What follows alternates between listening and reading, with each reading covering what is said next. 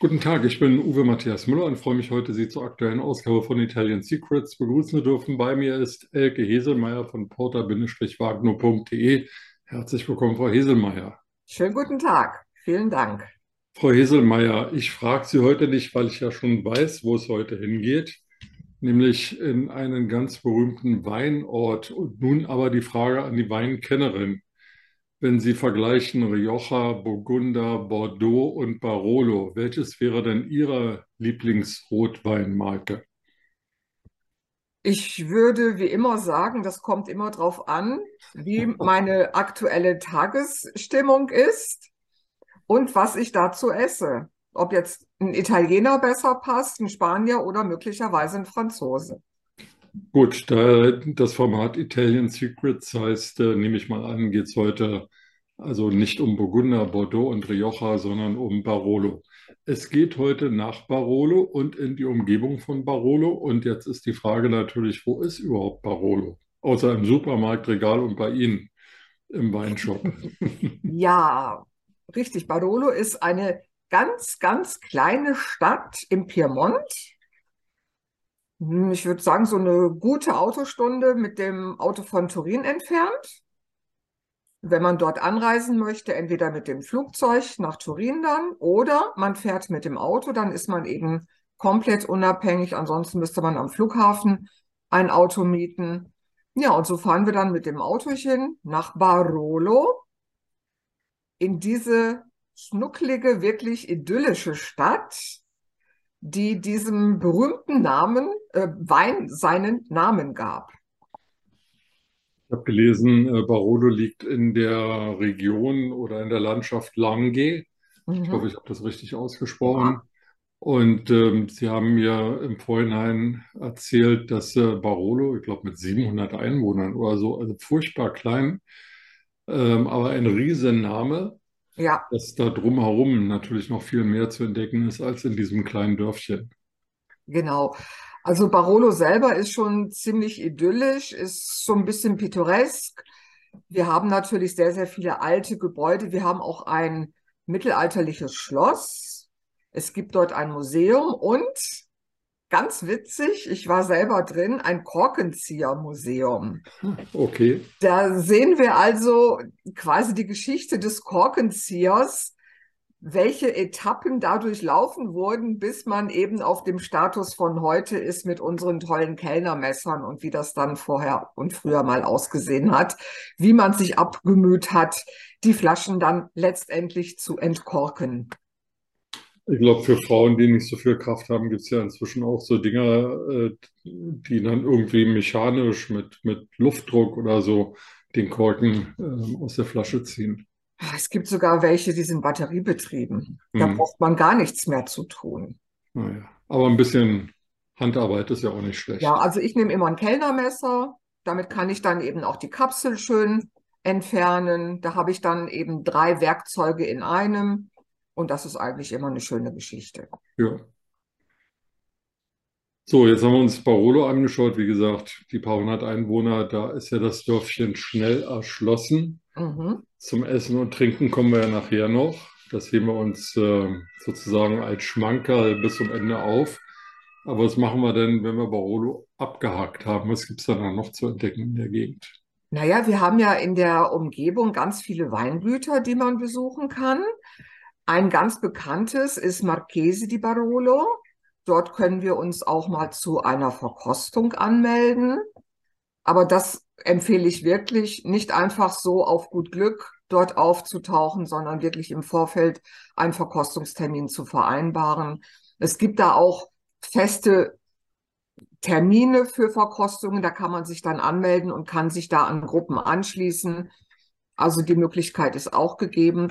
Und das ist natürlich sehr, sehr interessant, sich da mal die Geschichte des Barolo-Weines anzuhören, da mal so ein bisschen einzutauchen. Und wie gesagt, es gibt ganz, ganz viele andere Weingüter in der Umgebung. Eines, mit dem ich selber seit vielen Jahren zusammenarbeite, das ist Azienda Agricola Cagliero. Die sind so ein bisschen außerhalb von dem Städtchen Barolo, also ein bisschen südlich, so zwei Kilometer außerhalb. Und wenn man bei denen auf der Terrasse steht, dann hat man wirklich einen ganz, ganz tollen Blick. Ich glaube, ich habe da sogar ein paar Fotos auf meiner Website, wo ich bei denen auf der Terrasse stehe und nach Barolo hinein fotografiere. Ist also wirklich ganz, ganz schnuckelig. Und das Weingut an sich ist auch ja sehr, sehr interessant, weil ich nämlich erfahren habe, vor vielen Jahren, als ich mit denen die Zusammenarbeit begonnen habe, dass in dieser Familie immer die Frauen die Weine gemacht haben. Die Männer hatten ihren eigenen Beruf, entweder Ingenieur, Rechtsanwalt, was auch immer. Und die Ledonne haben sich um den Weinbau gekümmert. Und die Signora, mit der ich jetzt seit vielen Jahren zusammenarbeite, die macht eben nicht nur Wein, Sie hat auch noch einen kleinen Agriturismo, vermietet also auch Zimmerchen. Und das würde ich auf jeden Fall empfehlen, wenn wir in der Umgebung eine Unterkunft suchen, sich unbedingt dort ein Zimmer zu mieten. Das ist wirklich einfach nur schnuckelig. Es ist, ja, jedes Zimmer ist anders ausgestattet und ganz, ganz liebevoll natürlich. Das mit den Frauen ist ja allgemein Mode geworden. Ne? Jetzt gibt es feministische Außenpolitik, dann gibt es feministische Önologie. Also ich weiß gar nicht, wo das noch enden soll. Fühlen Sie sich überrumpelt? naja, umzingelt, sagen wir es mal so. Ja. Aber wir sind doch alle total charmant. Also in meiner Familie gibt es ja außer mir tatsächlich nur Damen.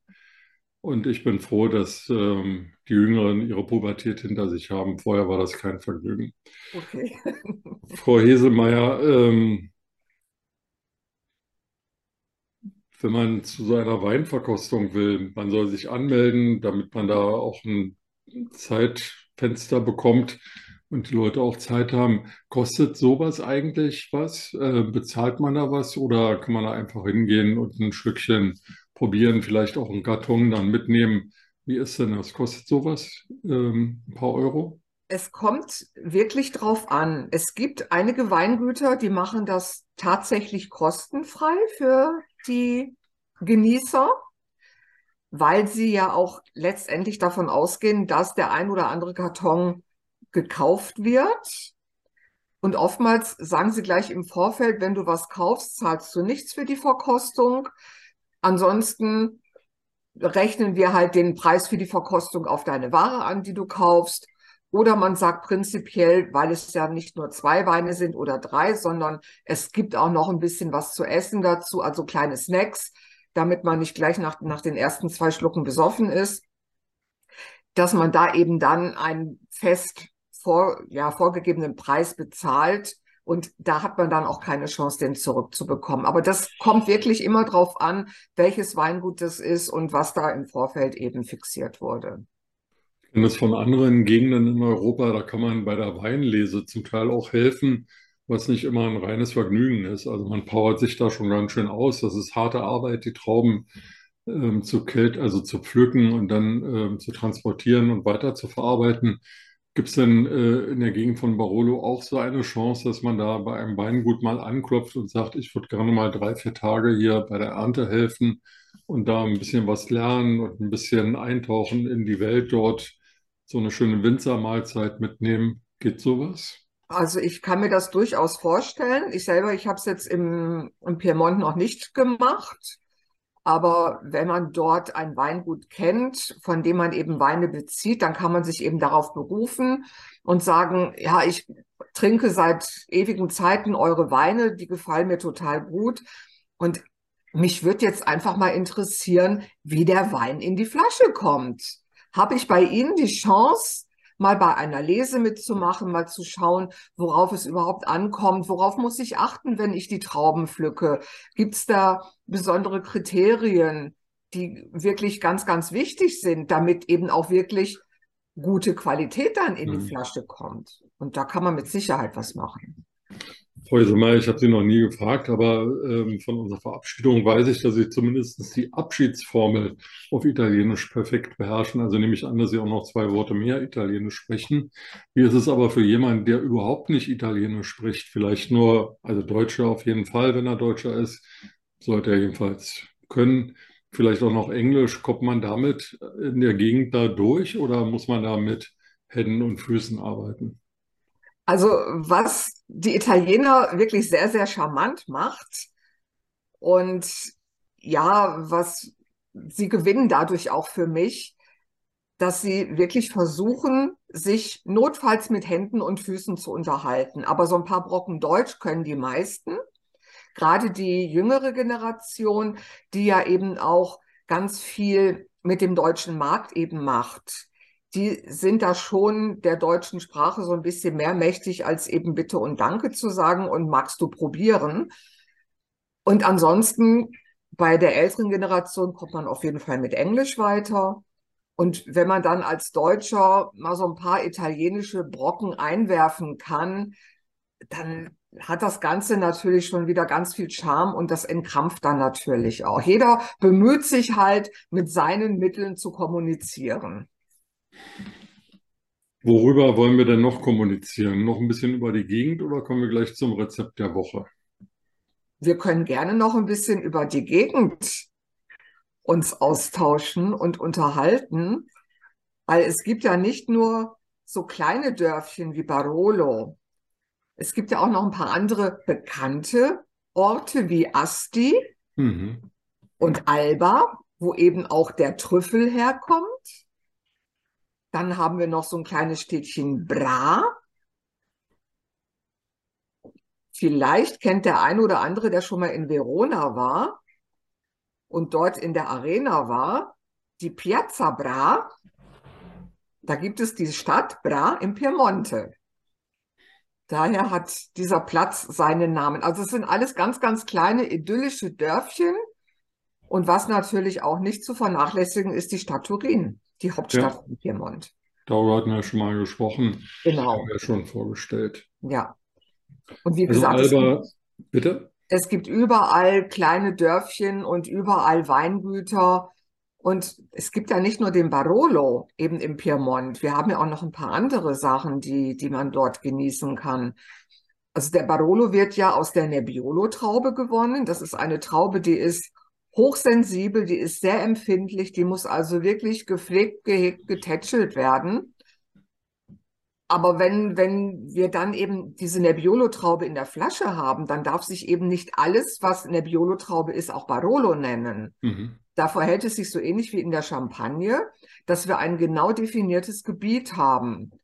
Und die Nebbiolo-Traube, die einen halben Meter nebendran wächst, die darf sich dann eben schon nicht Barolo nennen. Das Kind hat dann einen anderen Namen, kostet teilweise nur ein Drittel des Preises eines Barolo und schmeckt manchmal sogar noch besser als ein Barolo oder das, was ich Barolo nennen darf. Da muss man aber mal ein bisschen ausprobieren und rumexperimentieren.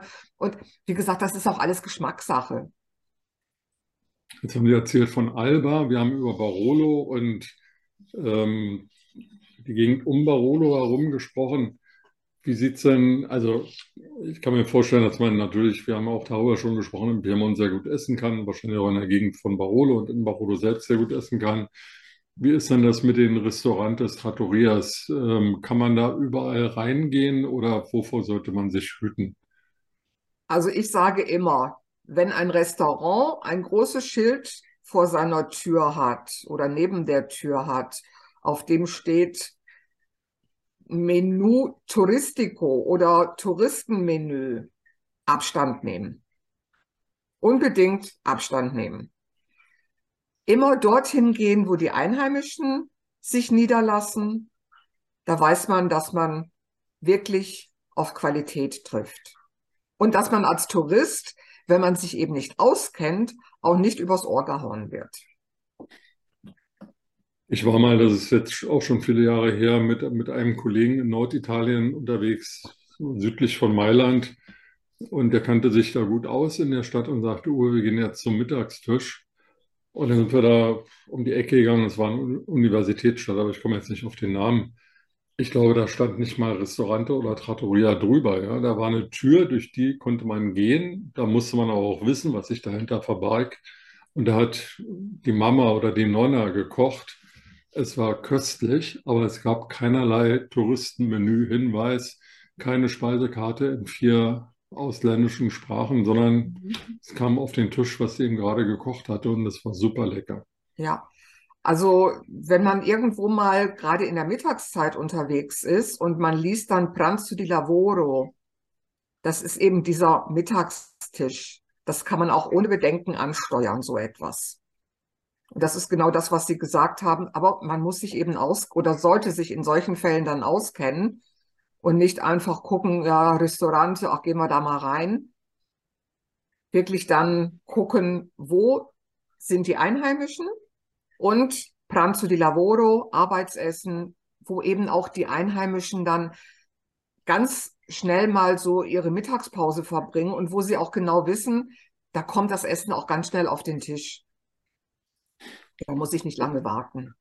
Wenn wir dann jetzt schon über das Essen reden, dann noch ein Wort zum Rezept der Woche, das ähm, bei Denius 24 veröffentlicht werden wird. Was bereiten Sie uns denn heute zu? Ja, heute habe ich mich mal wieder für was Süßes entschieden, nämlich die Amaretti, ein Mandelgebäck. Ein Mandelgebäck. Ja. Gut, also dann haben wir vorher Wildschwein gegessen und irgendeine schöne Vorspeise hinterher gab es. Ja, Vitello Tonato zum Beispiel, das kommt ja aus dem Piemont. Okay. Und dann als Hauptgang irgendwas vom Wild? Ja, Wild ist ganz gut, weil Piemonte ist ja eine Region, die nicht vom Meer umgeben ist. Im Gegenteil, wir haben ja im Hintergrund die Berge und da ist auch die Küche ein bisschen deftiger, ein bisschen bodenständiger. Und da könnte durchaus mal so ein schönes Schwein, Wildschwein im Topf landen. Und hinterher das Mandelgebäck von Elke Heselmeier. Na. Genau. Zum Nachbacken und Nachgucken nach den Weinen empfehle ich Porter-Wagnu und Denius 24. Da gibt es das Rezept der Woche. Frau Heselmeier, ich danke Ihnen für heute und ciao. Ciao, ich danke Ihnen, Herr Müller. A presto, ciao.